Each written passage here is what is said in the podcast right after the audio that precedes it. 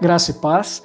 Eu quero trazer uma palavra de Deus para o teu coração que se encontra em Provérbios, capítulo 4, versículo 23.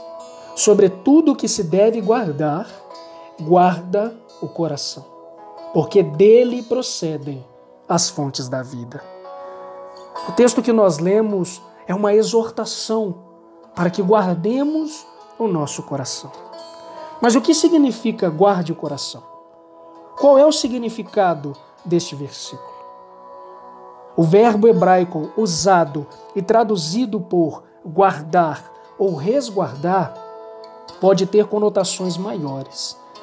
A palavra hebraica nazar tem relação com muitas outras línguas de origem semelhante. Em assírio, o verbo nazaru significa vigiar sobre, proteger.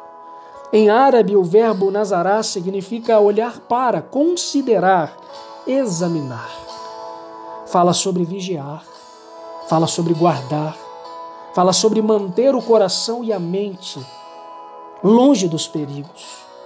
Fala sobre guardar o coração fala sobre guardar a mente, ou seja, o campo das emoções, com fidelidade, com sabedoria, com disciplina. O sentido básico do texto é uma exortação para que se mantenha o coração com toda vigilância. Manter seu coração significa proteger os seus pensamentos. Em outras línguas, isso é expresso como cuidado com a sua mente, Cuide dos seus pensamentos. Mais do que tudo, vigie o seu coração. Mais do que tudo que você protege, proteja a sua mente. Nós sabemos que muitas batalhas são vencidas ou perdidas no campo da mente. Por isso, esta exortação: sobre tudo o que se deve guardar, guarde o teu coração, guarde a tua mente. Mantenha as suas emoções em Deus, na palavra de Deus. Que o Senhor possa tocar no seu coração hoje.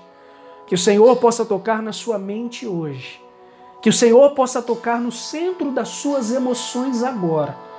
Que você possa, meu amado irmão, minha amada irmã, ser renovado, ser renovado. Tenha bons pensamentos. Se apegue às promessas guarde o teu coração. Em nome de Jesus.